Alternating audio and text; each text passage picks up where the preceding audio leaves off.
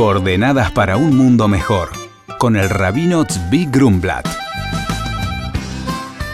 Muy buenos días, Shalom. En el día de mañana, lunes por la noche, martes y miércoles, se celebra lo que se llama el Rosh Hashanah, el año nuevo del Hasidismo.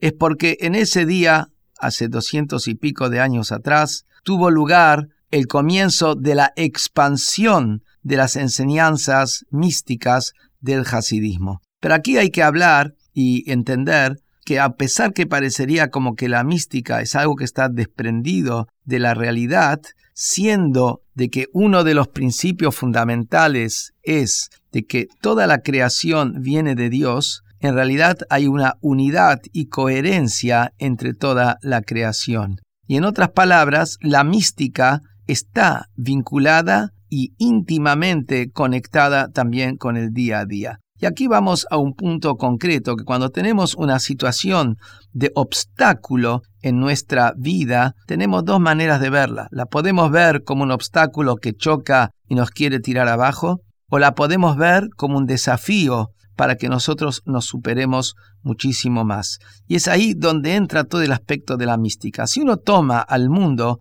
como un ente material y físico y nada más, y donde las cuestiones espirituales están desconectadas de lo que es la existencia, en otras palabras, si Dios no está vinculado a cada cosa que ocurre en el mundo, ahí sí puede ser, las cosas dependen del azar, dependen de situaciones fortuitas, entonces sí, son trabas que hay en la vida, pero cuando uno sabe que cada detalle como lo marca la mística judía, es creado cada instante de la nada absoluta, es creado por Dios. Entonces cada detalle de la existencia tiene un fondo y objetivo positivo y bondadoso. Entonces cuando una persona se encuentra con un obstáculo, con una piedra en el camino, la piedra no es para que se caiga, la piedra es para que se pare encima de la piedra y pueda llegar a ver mucho más lejos. Y esto viene del concepto de lo que es la unidad de Dios. Cuando hablamos de unidad de Dios, no nos referimos nada más de que Dios es un uno, indivisible. Unidad de Dios quiere decir de que la presencia de Dios impregna cada uno de los detalles. Y eso es una de las cuestiones por qué encontramos que el movimiento hasídico pone el énfasis en la alegría.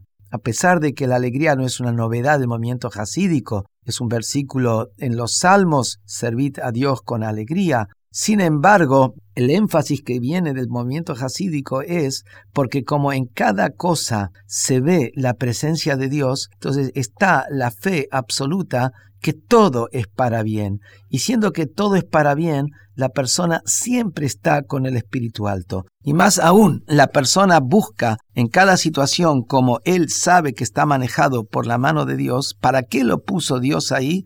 Seguro que lo puso para que él saque de él algo positivo, para que él supere algo, para que él crezca algo, ya que Dios es la esencia de bien y por supuesto que lo que cual la persona se encontró tiene que ser para el bien. Muy buenos días y un Hak Hageulá Sameach, día del 19 de Kislev, liberación de Rabbi Shneur Zalman del Yadi, autor del Tania y del Shulchan Aruch. Por consultas al rabino pueden escribirnos a coordenadas@jabad.org.ar. Coordenadas para un mundo mejor, con el rabino Tzvi Grumblat. Shalom y Shabu Tov.